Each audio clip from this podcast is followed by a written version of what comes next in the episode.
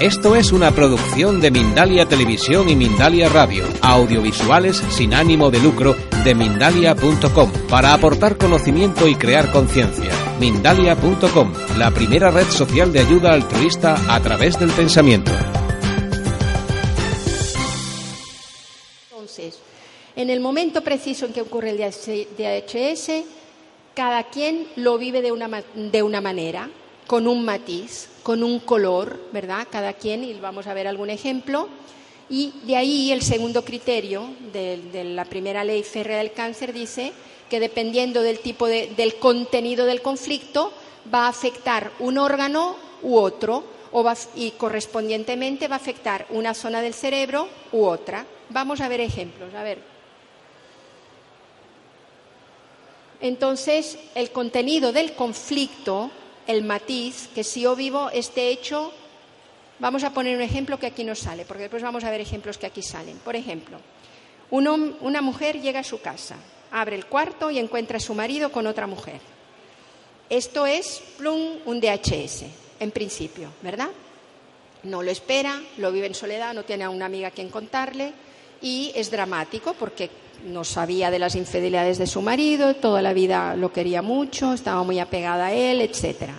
Ahora, lo puede vivir, si está menopáusica, lo va a vivir un poquito masculinamente, como una pérdida de territorio, mi marido es mi territorio, o lo puede vivir, si está hormonalmente activa, como una frustración sexual, no estoy yo teniendo relaciones con él, sino otra lo puede vivir como una guarrada, una marranada, una alta traición y le puede afectar el colon. Porque si es una pérdida de territorio, le va a afectar las arterias coronarias.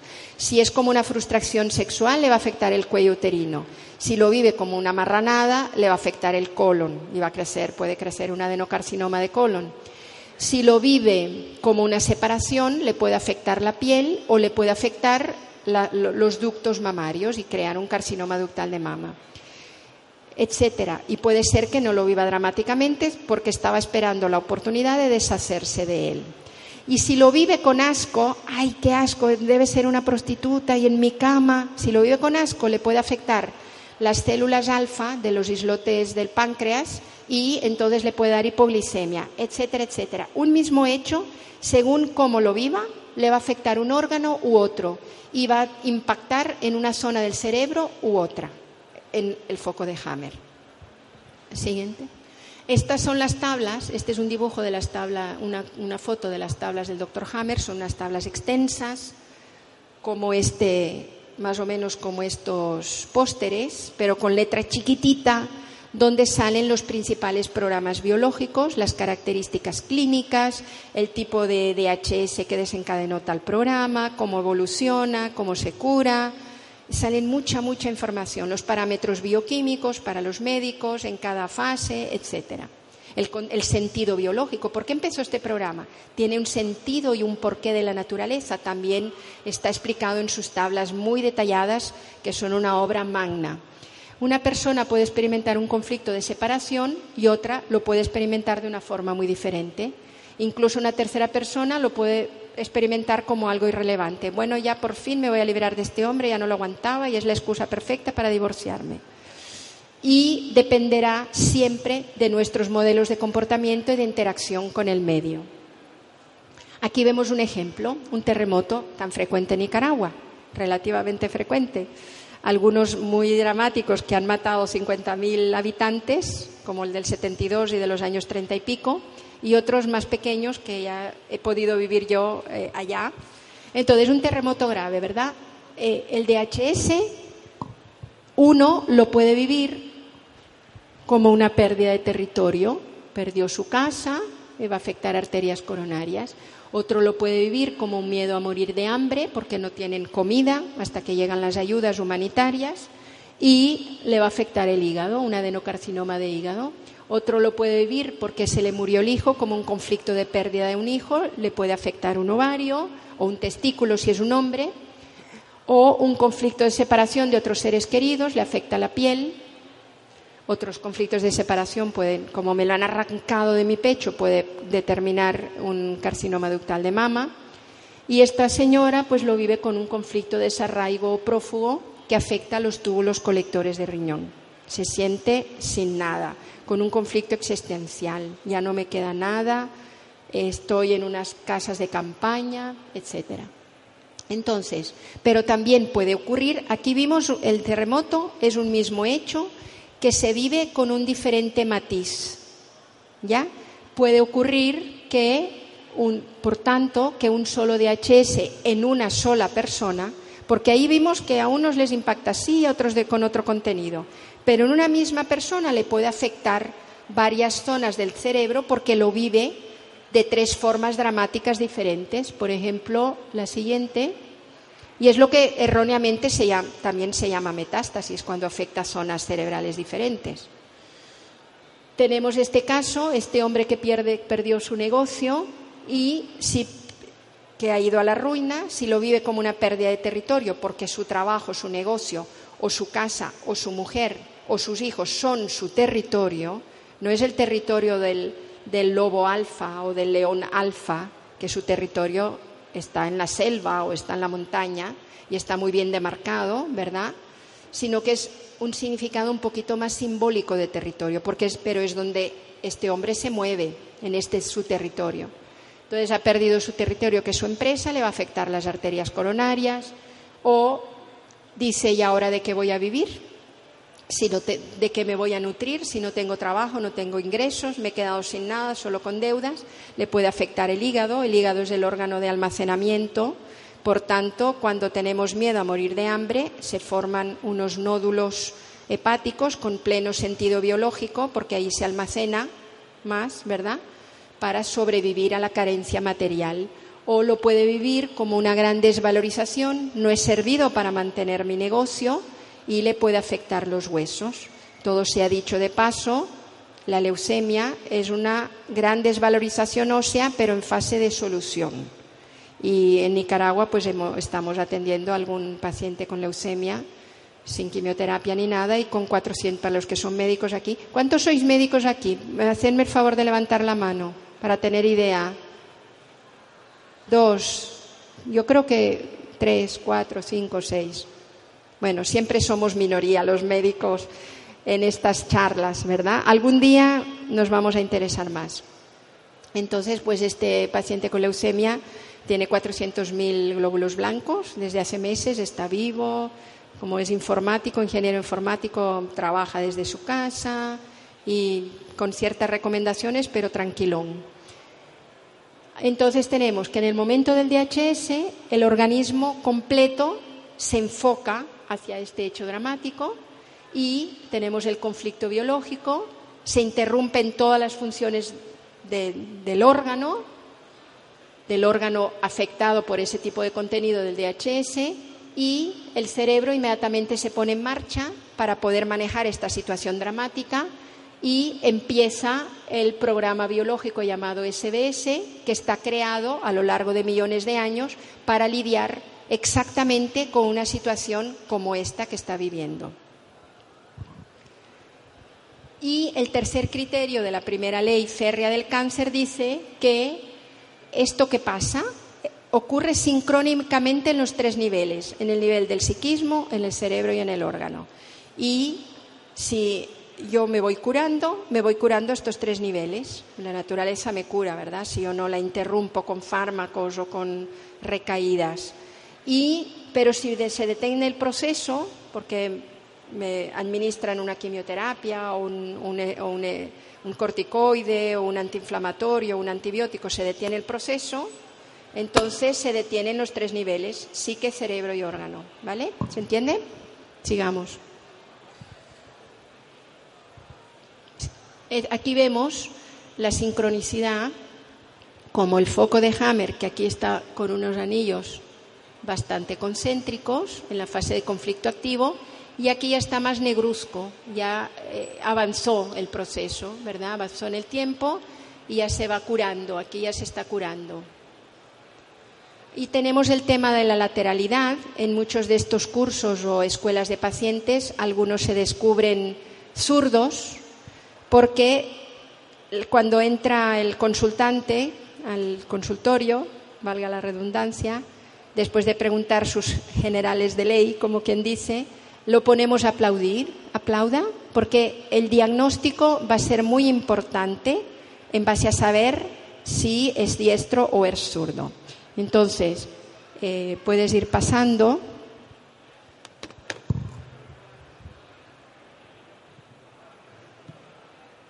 La lateralidad, después vamos a hacer la prueba, pues, determina en qué lado del cerebro impacta el conflicto y el órgano, si es un órgano que es de los dos lados del cuerpo, en qué lado va a quedar afectado. El conocimiento de la lateralidad, sigamos.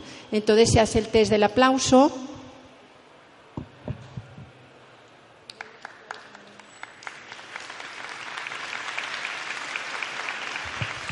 La mano que golpea, la mano, yo soy diestra, entonces yo aplaudo así.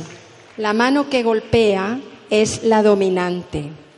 A muchas personas de una determinada edad, desde pequeños, tal vez eran zurdos y la educación o la escuela o las monjas o los, eh, los padres tenían una tendencia a escribir con la izquierda y los derivaron a escribir con la derecha. Es algo manipulado eh, culturalmente, pero el aplauso normalmente no es manipulado, ¿verdad? Entonces, en la misma doctora que da los cursos conmigo descubrió que su marido y su hija eran zurdos a pesar de que escriben con la derecha. Y esto significa que eh, una persona diestra, que son la mayoría, la parte izquierda del cuerpo, eh, ahí se reflejan los conflictos que tienen que ver con la madre o con los hijos, los conflictos en el nido. Y la parte derecha tiene que ver con los otros, con los pares, que puede ser el padre, entra ahí, puede ser el marido, la esposa, el hermano, el primo, el amigo, la amiga, el jefe, el subalterno. Eh, todo lo que no es ni madre ni hijos afecta el lado derecho de un diestro. Si es en un zurdo es al revés.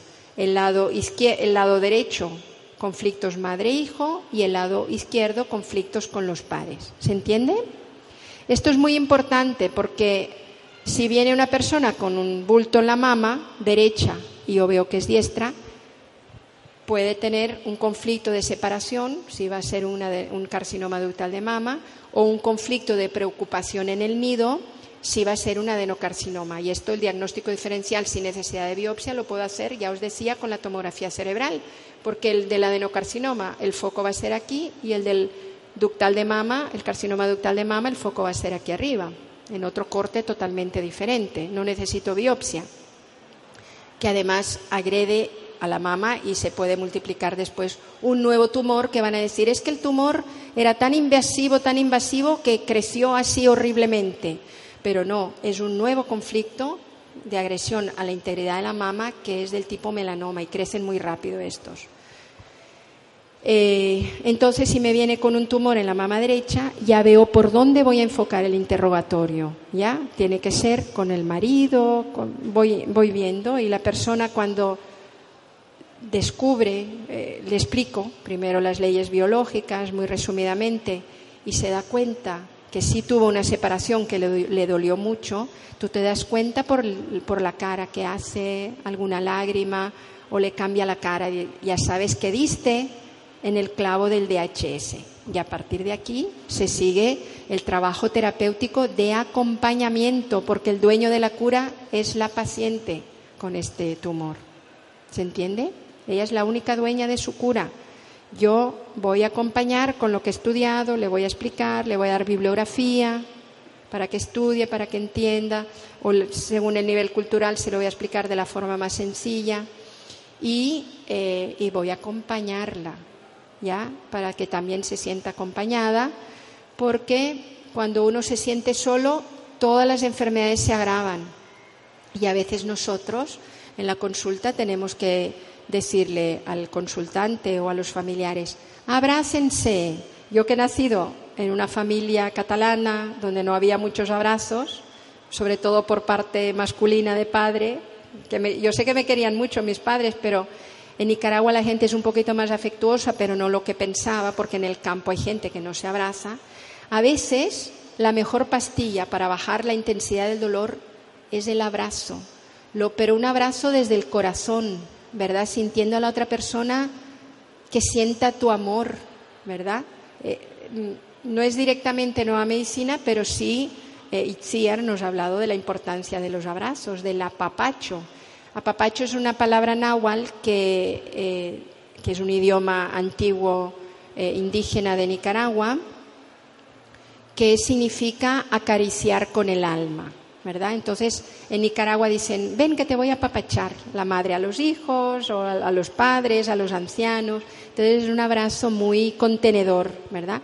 Y a veces solo con esto, como la intensidad de los síntomas baja, porque se inactiva un conflicto que el doctor Hammer describe como conflicto de colectores de riñón, complicadito explicarlo, se ve en el curso más detalladamente, solo con esto la persona se pone a orinar, porque abre los colectores de riñón, se desinflama el órgano, amígdalas, tumores, tumores feos de mama, que a veces son tumores feos, se desinflaman y la persona se va sintiendo mejor. Y con los dolores pasa lo mismo. ¿ya? Entonces, el apapacho o el abrazo amoroso hacia los seres queridos que están sufriendo, entre comillas, o experimentando un SBS o un programa biológico de sobrevivencia ante hechos dramáticos de su vida, permite que se cure antes, que baje el dolor. Y eh, también el compartir. Todo esto son corolarios que no son leyes biológicas, pero son corolarios de este nuevo entendimiento de, de, lo que nos ocurre en nuestro cuerpo en base a estos programas biológicos, con lo cual salta a la vista que desde la ciencia, porque esto es muy científico ahora, yo no os puedo demostrar con tan poco tiempo lo científico que es, pero todos nuestros colegas médicos y psicólogos y, diferentes profesiones que reciben nuestros cursos, que ya son varios centenares, eh, ven la base científica, pero son cursos de 15 días donde vas de pe a pa detenidamente explicando los porqués. Ahora no, no vais a entender la base científica, pero sí esta nueva medicina tiene un corolario de humanización de la medicina. ¿ya? No, yo he trabajado en este sistema español y he trabajado en el sistema también oficial de salud de Nicaragua y, lo máximo que a veces te dan son 10 minutos, un cuarto de hora para atender a un paciente a veces son menos. En este sistema aquí, eh, en un CAP, yo dedicaba eh, a la hora del almuerzo unas dos horas para hacer recetas de crónicos sin ver al paciente. Recetas de estas que tiene que tomar toda su vida y a lo mejor había antidepresivos y medicamentos con que los mismos laboratorios describen graves reacciones adversas, ¿verdad? Pero bueno, a mí me pagaban para que yo repitiera las recetas que otros médicos en sus lugares de origen, porque yo estaba en un lugar turístico, eh, les habían prescrito y solo ciegamente rellenaba recetas. Y ahora, pues no lo podría hacer. Éticamente, en esa época no sabía de nueva medicina. Éticamente yo ya no puedo hacer eso. Ya no puedo trabajar en un sistema público que no acepte la nueva medicina porque no puedo actuar así.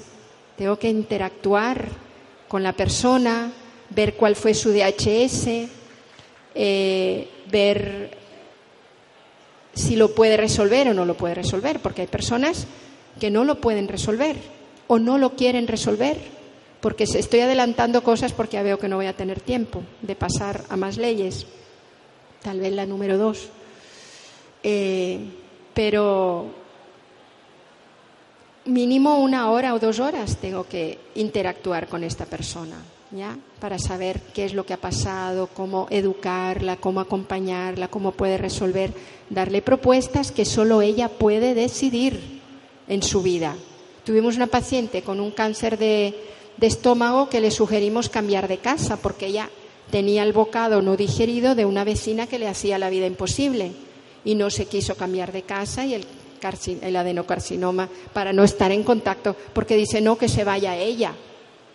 El problema es de la paciente, ¿no? El, adenocarcinoma es de la paciente y la otra vecina que le importa. Seguía haciéndole la vida imposible. Entonces ella no se cambió, el adenocarcinoma fue creciendo, obstruyó y después pasó la quimioterapia y bueno, murió. Entonces, no todas las personas son candidatas. Esta nueva medicina es una medicina para la nueva humanidad, hay una toma de conciencia previa. Para poder curarnos tenemos que tener un cambio de actitud ante la vida. Tal vez las separaciones que nos pudieran provocar un carcinoma ductal de mama, sentirlas como, bueno, no soy la dueña de este ser, aquí en esta encarnación estamos de paso, vivimos un gran teatro, después nos vamos, dejamos nuestras vestiduras, que es nuestro cuerpo, para pasar a otra dimensión más espiritual. Entonces, eh, como que uno puede relativizar un poco las cosas que le pasan, pero si esta persona nunca deja de sentir, me lo arrancaron de mi pecho, cuando ya no lo siente, cuando ya lo resuelve, aparece el carcinoma ductal de mama, porque aparece en solución. Pero si luego vuelve y vuelve a recaer y vuelve a recaer, entonces son casos que no son candidatos de nueva medicina. Hay que poder seleccionar bien esto. Y también tomar en cuenta de que hay personas que se sienten abandonadas y para poder ser compadecidas de su familia o de sus seres queridos, pues desgraciadamente les está bien están enfermas, porque hay pobrecita de mí. Hay, hay, cada persona es un mundo, ¿verdad? Y, y, no juzgamos nunca en Nueva Medicina, no hay juicio, no hay juicio. La verdad que, bueno, pasa la segunda ley rapidita y voy a pasar otras cosas que están detrás. No sé qué hora es. 6 y 20. Entonces, en 10 minutos vamos a ver esta segunda ley que es muy importante. Lo demás ya es más técnico, más dificilillo. Y voy a pasar otra parte que son los grandes descubrimientos de Dr. Hammer para que os, queden lo más importante, ¿verdad? Lo que, lo que he logrado extraer de toda su obra como meritorios estos descubrimientos de premio Nobel. En esta segunda ley tenemos que normalmente se llama la ley bifásica o la ley de las dos fases de los programas especiales de la naturaleza con pleno sentido biológico, o la ley bifásica de las enfermedades, entre comillas, porque las enfermedades no son tales como así las entendemos. Entonces, hay dos fases en estos programas biológicos con el supuesto de que haya una solución del conflicto original que originó el programa. Si se resuelve, pasa a una segunda fase de solución. Normalmente nosotros en la vida normal, cuando no estamos enfermos, entre comillas, tenemos un ritmo circadiano, que le llaman, que es un poquito de simpaticotonía de día, un poquito de vagotonía de noche, que es lo que se ve ahí antes del DHS. Ahí. Un poquito prevalece el sistema nervioso simpático. Tenemos un sistema nervioso autónomo. Es un sistema nervioso diferente al sistema nervioso central, que no controlamos con nuestra mente. Es el que rige nuestras funciones corporales, todo es, automático. Nosotros no pensamos, ahora voy a dejar de respirar, bueno, podemos, pero no más de tres o cuatro minutos. O ahora voy a dejar de latir el corazón. Eso es automático el que permite el funcionamiento. Lo digo porque la mayoría sois no médicos y a lo mejor os acordáis de cuando estudiasteis en el bachillerato, pero bueno, lo, resumo. Eh, de día prevalece el sistema nervioso simpático, que es el sistema nervioso del estrés, de la lucha, de la acción, porque de día vamos a trabajar, hacemos actividades y necesitamos que de este sistema nervioso autónomo eh, actúe el que nos permite estar activos, algunos hiperactivos. De noche, cuando llegamos a la casa y ya nos disponemos a cenar y a dormir, predomina el sistema nervioso vago por el nervio principal, nervio vago o parasimpático. Esto es lo normal, de día estoy activo, de noche ya me relajo. También puedo entrar en vagotonía, es decir, de día simpaticotonía. El tono simpático es el que prevalece, lo normal, un poquito. De noche vagotonía, que lo que prevalece es el tono parasimpático. También puedo entrar en vagotonía haciendo meditación, oración, meditación, estoy en silencio, me relajo tanto que aunque sea de día, yo que he hecho varios cursos de meditación vipassana, aunque sea de día, pleno día, estoy en silencio hacia adentro, entonces estoy en vagotonía, ¿ya?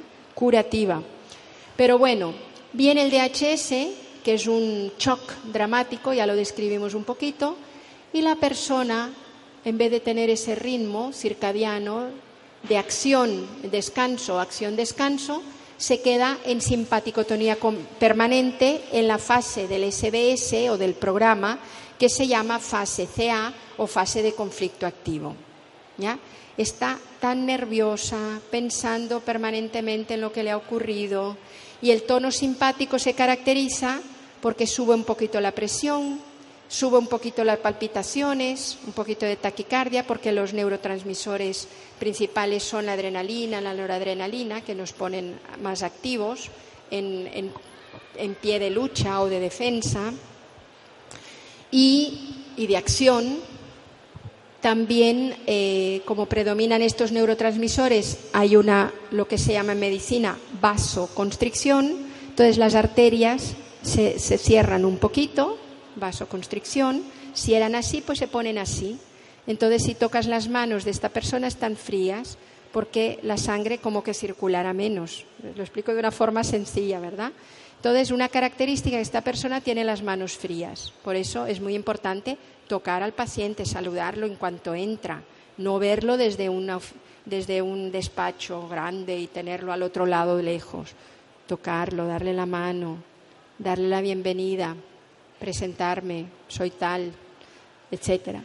Bueno, entonces está en simpaticotonía permanente esta persona hasta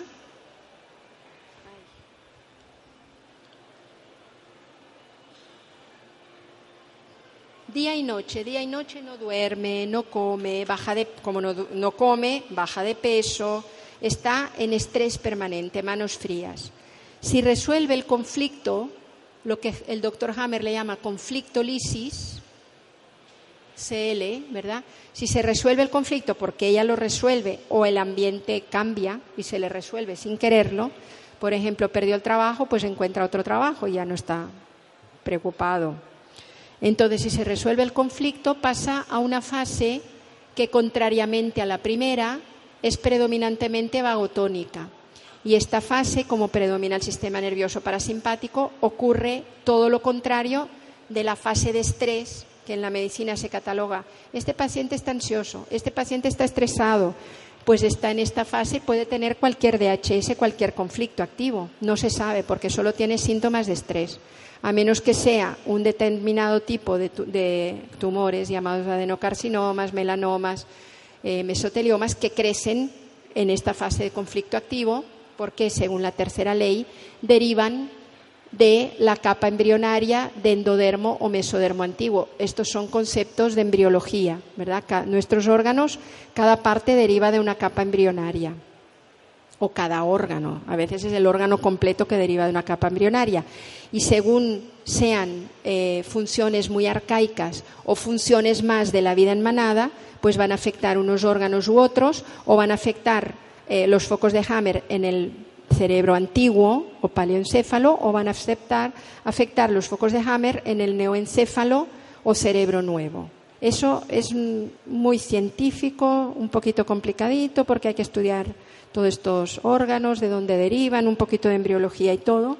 Pero bueno, entonces, esa fase, a menos que sea un programa de adenocarcinoma, mesotelioma o melanoma, que crece un tumor, compacto en la fase de conflicto activo, puede pasar desapercibida como estrés en, otros tipos de programas.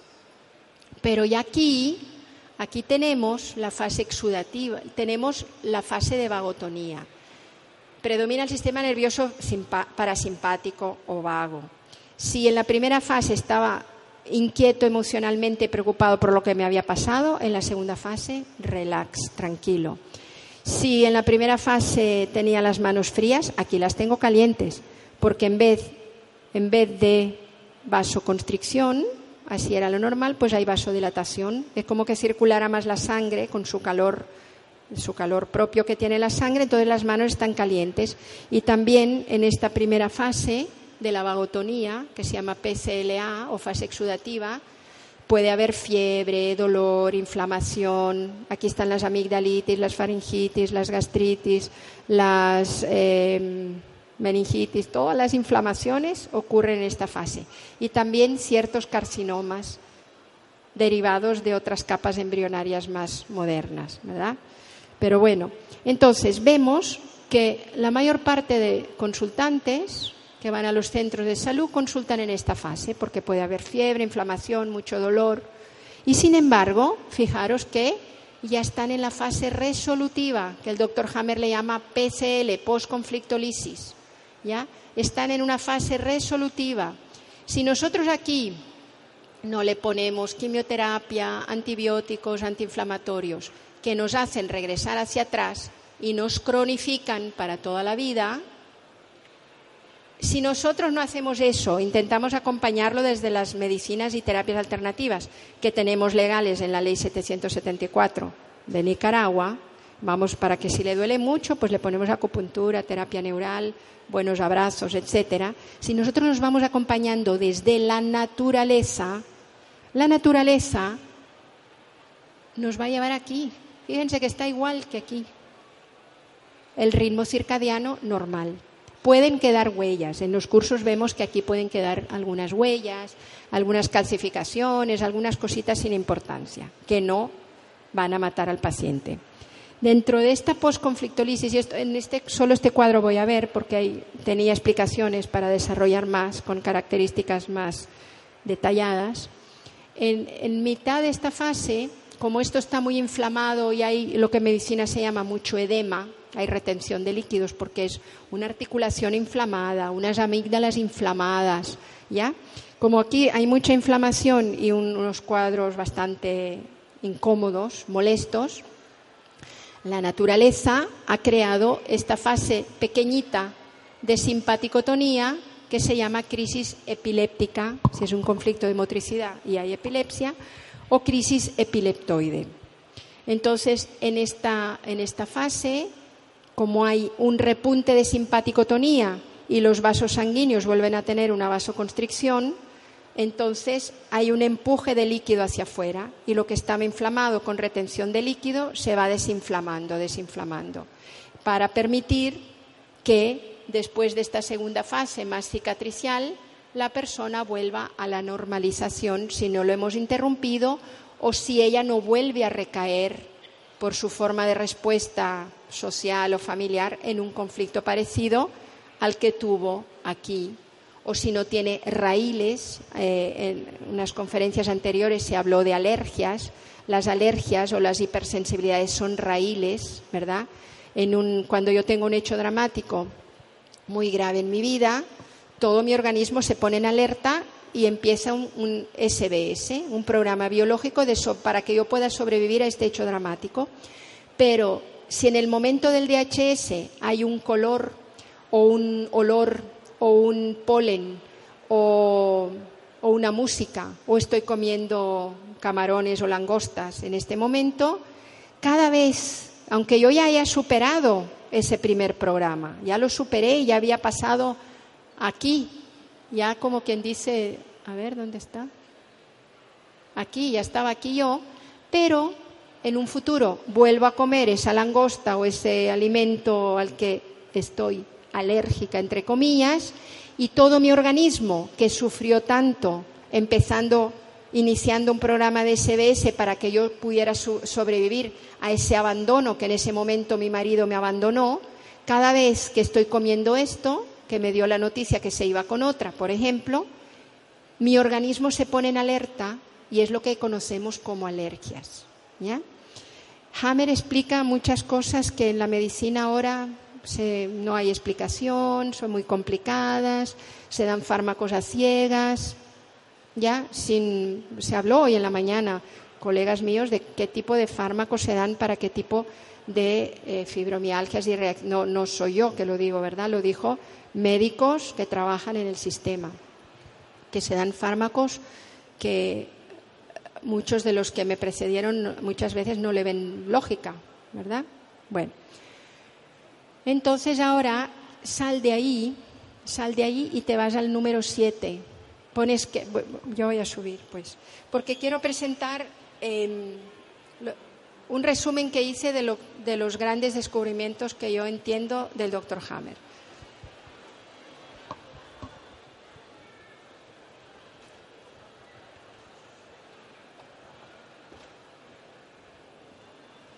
Espera, o és, no. és l'altra d'aquí? Anirem, anirem aquí. Ah, la implica sèptima. este nuevo paradigma? Sí, hi ha poca estona, hi ha poc... Hi ha Quan tenim, quan tenim? Bueno, en 20 minuts a veure si fem això.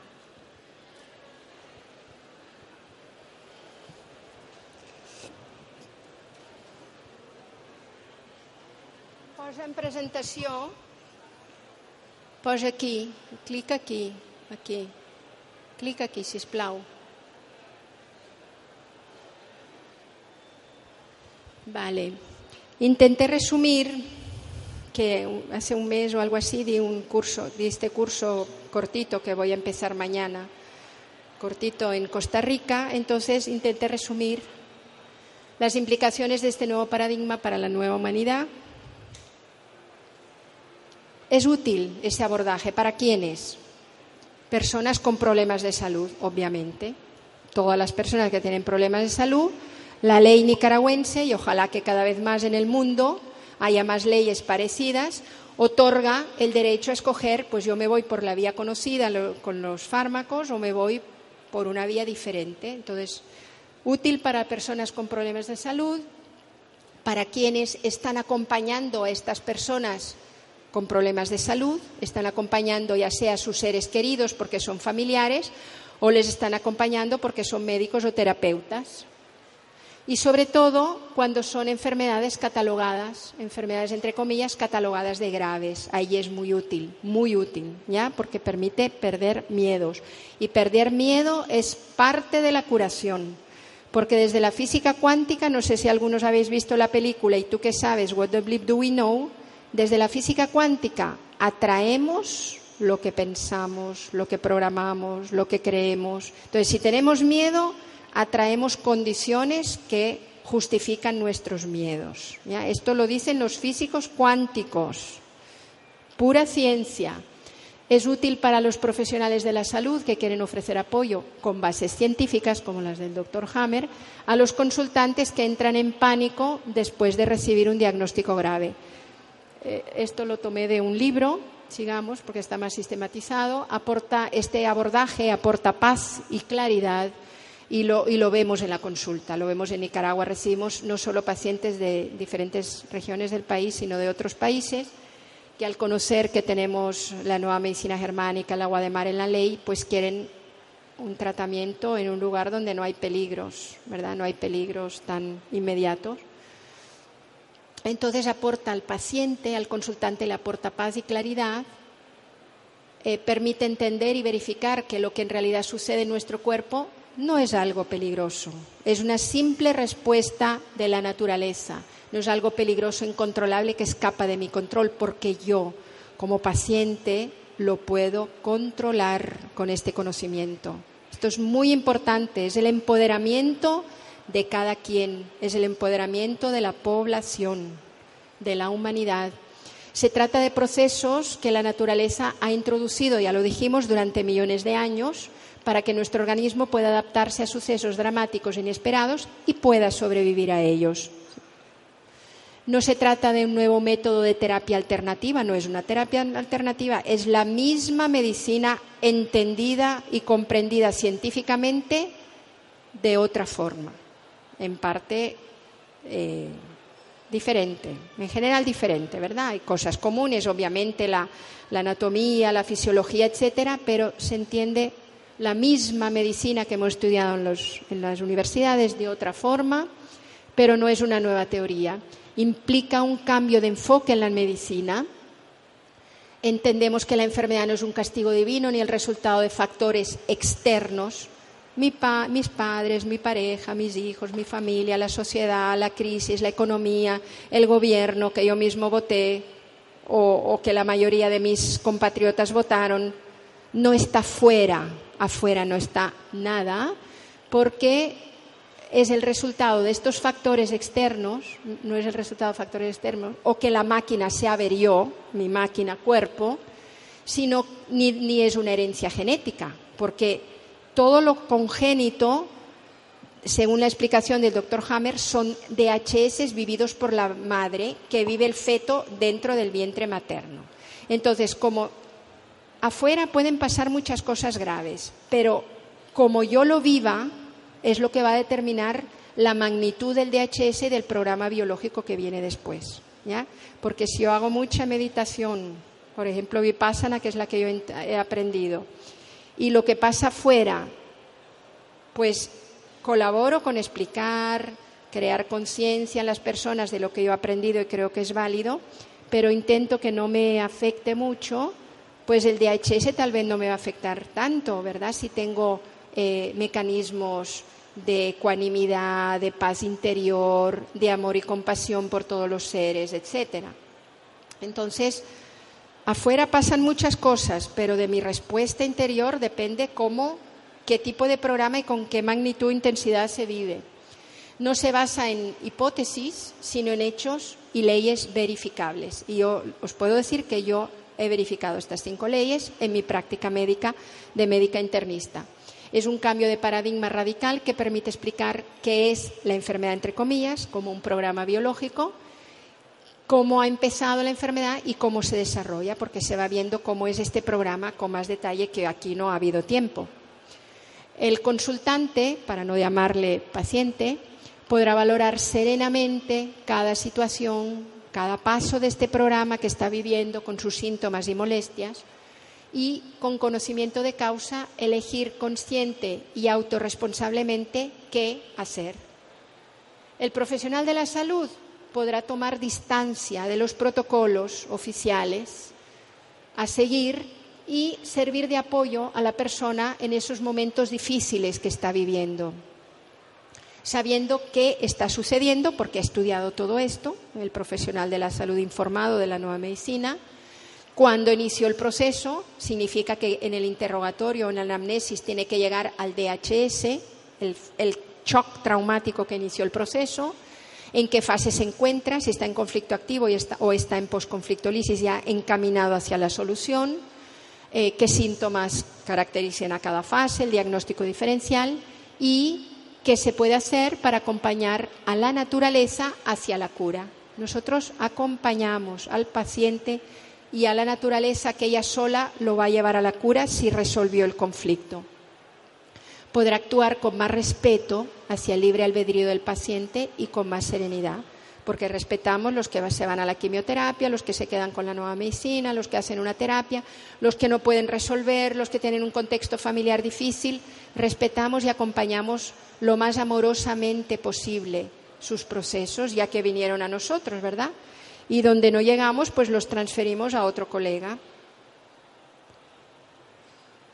Cada persona correctamente informada, por eso hacemos la escuela de pacientes, es quien puede elegir conscientemente lo que es mejor para ella. Como no existen hospitales o centros de nueva medicina, es muy difícil y peligroso trabajar con pacientes que no han escogido esta vía.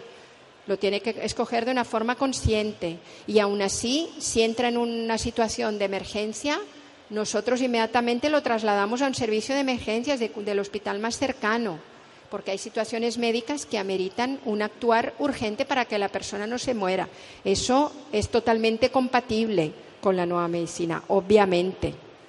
Y también es irrespetuoso forzar a alguien en esta vía cuando no tienen la posibilidad, tienen un contexto familiar que no lo acompañan o, no puede resolver porque su mente no le permite o su espíritu no le permite resolver ese, hecho dramático o no tienen disponibilidad para hacerlo. ¿ya? Respetamos a cada quien. No hay juicio en Nueva Medicina, nunca hay juicio. ¿ya? Hay respeto total y absoluto por la decisión de cada quien. No imponemos ni nos dejamos imponer, ¿verdad? De cuando nos toca ser pacientes y nos toca ir a los sistemas de salud es fundamental que la persona que presenta un nuevo problema esté dispuesta a entrar en este nuevo abordaje. Es muy importante que esté dispuesta, si no, no es candidato de nueva medicina. Y decimos, la nueva medicina para la nueva humanidad tenemos, significa cambios, significa un cambio, un aprendizaje en este proceso. Se precisa un, un lenguaje totalmente nuevo ya no se habla de enfermedad como algo malo, sino de un programa especial biológico y sensato, con pleno sentido, que es SBS. Nada puede suceder sin la presencia y consideración de quien tiene los síntomas, que es la persona involucrada, obviamente. La persona involucrada es la que en todo momento lleva la batuta de su proceso. Y, por tanto, no debemos delegar en otros la curación de nuestro cuerpo. ¿ya? Empoderados con ese conocimiento, saber que somos los dueños y podemos pedir un acompañamiento, pero decir, mire doctor, tengo esta biopsia o este diagnóstico o este dolor, a ver qué hace usted por mí. A ver qué hace usted por mí. No, yo tengo que hacer por mí, con una nueva comprensión. No somos seres pasivos, por eso la palabra paciente no nos gusta. Es fundamental la autorresponsabilidad en la propia cura, tal como dijimos al principio. El doctor Hammer ha descubierto estas cinco leyes que regulan los procesos de salud y enfermedad. Son leyes científicas, sigamos. Y ahora aquí enumero grandes descubrimientos del doctor Hammer, muchos de ellos para mí candidatos a premio Nobel. El origen de todas las enfermedades como programas biológicos para la sobrevivencia del individuo y de la especie. Ya lo vimos al principio. Entender así la etiqueta del síndrome de Guillain-Barré, la esclerosis lateral amiotrófica, todas esas, todas esas etiquetas responden a programas y muchas etiquetas diferentes pueden ser parte de un mismo conflicto de motricidad, por ejemplo. Síndrome de Guillain-Barré, esclerosis lateral amiotrófica, la hipotonía muscular, eh, etc. Todas las enfermedades, entre comillas, impactan en el cerebro en, foco de foco en forma de foco de Hammer, visible en una tomografía o escáner cerebral. Este es un gran descubrimiento. Dependiendo del órgano impactado, va a ser un foco en un lugar o en otro, que se va a correlacionar con el contenido, el matiz o el color del conflicto, tal como lo experimentó la persona. Los programas biológicos que etiquetamos como enfermedades, entre comillas, tienen dos fases y diferente comportamiento según la capa embrionaria de la que deriva cada órgano o cada tejido dentro de un órgano. Ya lo explicamos. Tiene dos fases con características clínicas muy diferentes y tendrá hay tumores que crecen en la fase de conflicto activo porque derivan de la capa embrionaria eh, mesodermo antiguo o endodermo y tumores tipo carcinomas, sarcomas, osteosarcomas, que crecen en la fase post-conflictolisis, es decir, ya encaminadas a la solución. Eso es un grandísimo descubrimiento del doctor Hammer, espectacular. La correlación entre el contenido del shock conflictual biológico y el órgano y la zona del cerebro correspondiente, ambos impactados por el shock, entonces, la manifestación sintomática varía según la capa embrionaria de la que deriva el tejido afectado. Su función se explica en el contexto de la evolución de las especies. No tuve tiempo de explicar eso, pero todos los órganos que derivan del endodermo tienen funciones de sobrevivencia básica cuando el animal solo necesitaba, el animal en el medio marino solo necesitaba nutrirse, eliminar lo que sobraba mantener el equilibrio, lo que llamamos homeostasis en medicina, el equilibrio de los líquidos y electrolitos del cuerpo y reproducirse. Pero cuando el animal sale del medio marino, tiene que protegerse de los rayos solares, del viento, de la intemperie. Entonces empieza a desarrollar capas protectoras del pericardio, el corazón, el peritoneo, los órganos abdominales, la, pleura, el pulmón, la dermis, etcétera, que son derivados estos órganos del mesodermo antiguo, del embrión. Cuando el animal ya tiene una estructura para poder moverse y, conocer el territorio y tener una estructura, todo esto son conflictos de desvalorización que afectan la parte estructural, la parte de ósea, la parte de los músculos, articulaciones, ganglios linfáticos, vasos sanguíneos, etcétera. Otros, pero es más complejo y no quiero complicar la cosa. Y cuando ya el animal vive en manada, los mamíferos, entonces tiene que controlar un territorio, la hembra tiene que ser apareada en su territorio femenino, el macho controla un territorio, el macho alfa, los machos beta se someten al macho alfa y hay una serie de interacciones en el territorio, hay contacto, que es la parte de la sensibilidad, hay motricidad, que es la parte de movimiento en el territorio, todo eso es controlado, eh, son órganos derivados del ectodermo, que es la última capa del embrión que se formó, y es controlado desde el cerebro más moderno, que es la corteza cerebral. Esto está así a pincelada, disculpadme por el tiempo. Ahora, un gran descubrimiento es el que sigue, otro gran descubrimiento del doctor Hammer. Los microbios no son nuestros enemigos, sino nuestros amigos, ya que siempre, siempre ayudan a degradar tumores. Y acelerar la solución del programa y la cura definitiva de la enfermedad, entre comillas. ¿ya? Tenemos los- todos los adenocarcinomas y tenemos presente la micobacteria tuberculosa, que no la hemos eliminado por uso excesivo de antibióticos o por vacunas, BCG y todo esto.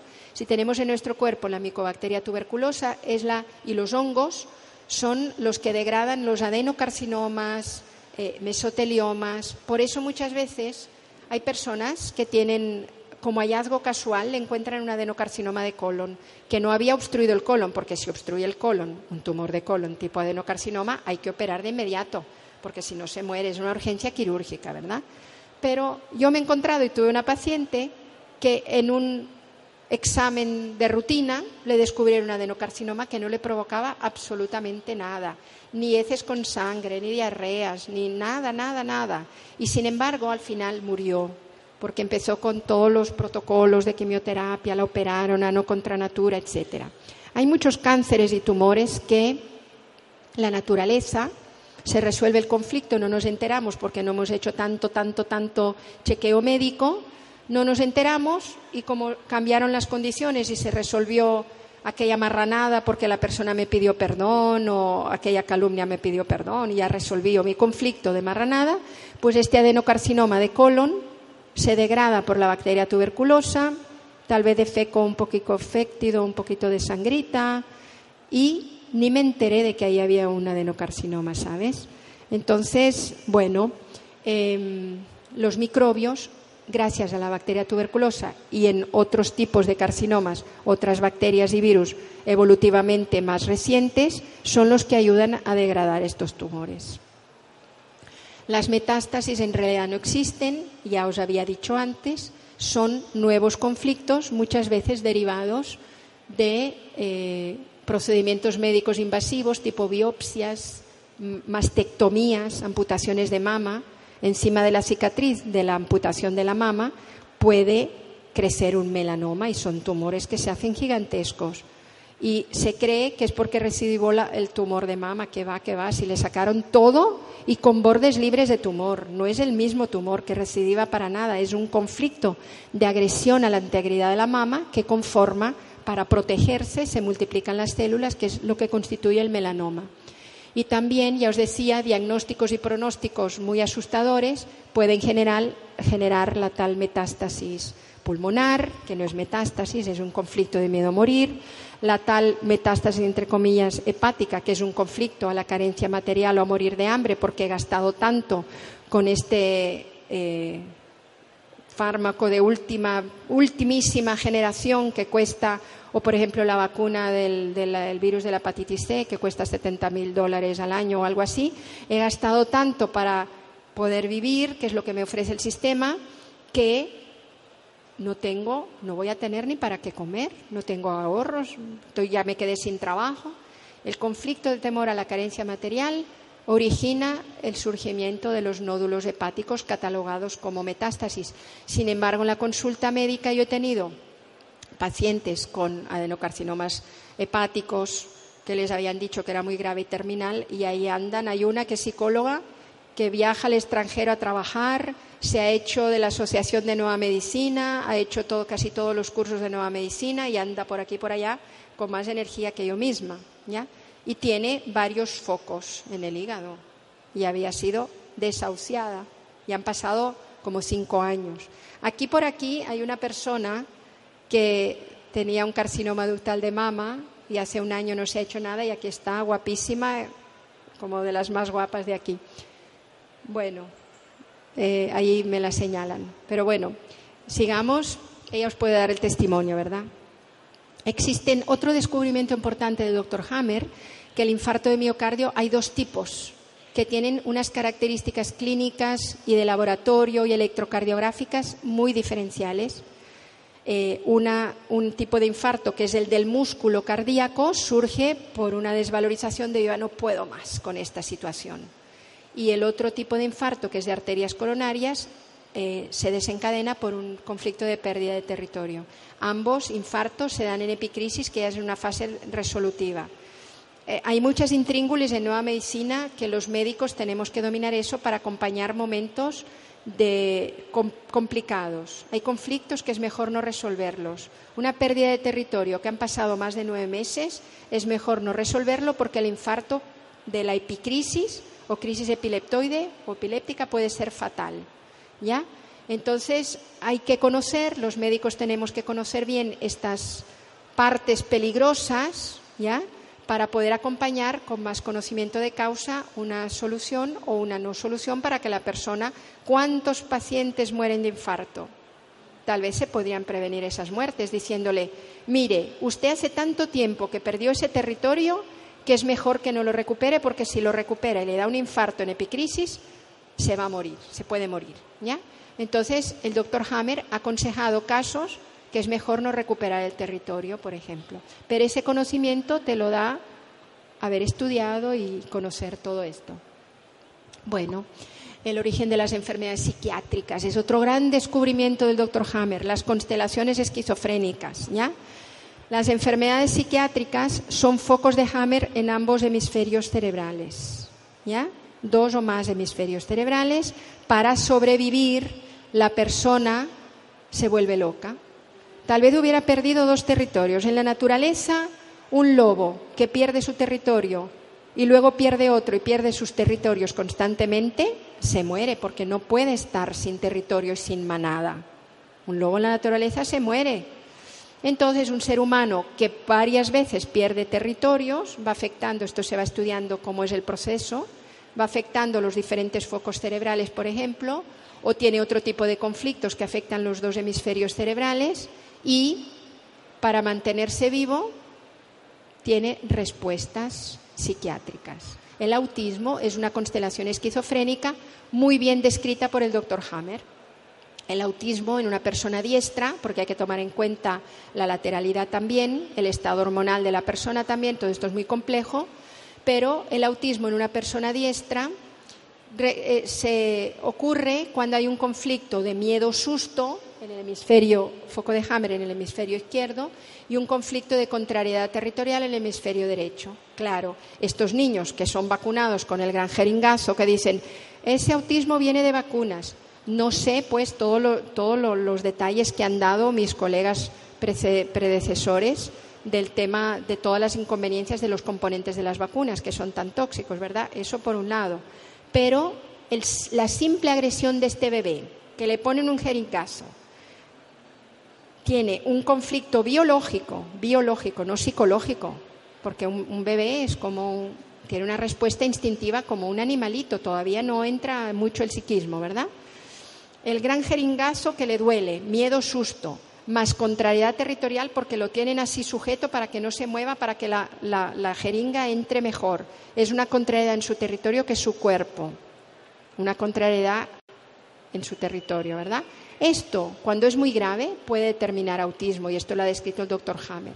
Y así describe constelaciones esquizofrénicas del tipo el hombre Casanova, muy mujeriego, por pérdidas de territorio, la mujer ninfomaníaca, también por muchas frustraciones sexuales, el mitómano que cuenta cuentos y, escribe y es muy prolífico en, en crear, pero también puede mentir.